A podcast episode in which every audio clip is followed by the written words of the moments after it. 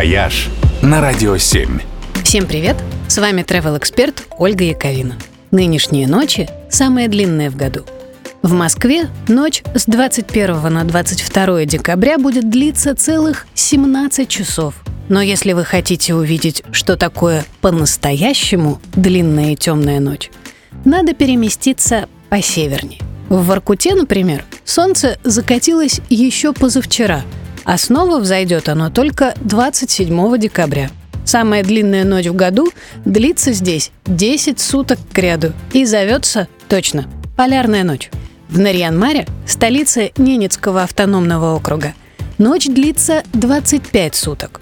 Солнце там взойдет только в следующем году, а жители Чукотки и Якутии будут ждать его почти до конца января – Чукотском Певике, самом северном городе мира, полярная ночь продолжается 50 дней, а в якутском поселке Тикси – 67.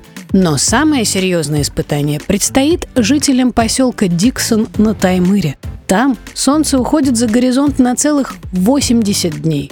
Кажется, что такое может понравиться, ну, разве что Дракуле, причем очень морозоустойчивому.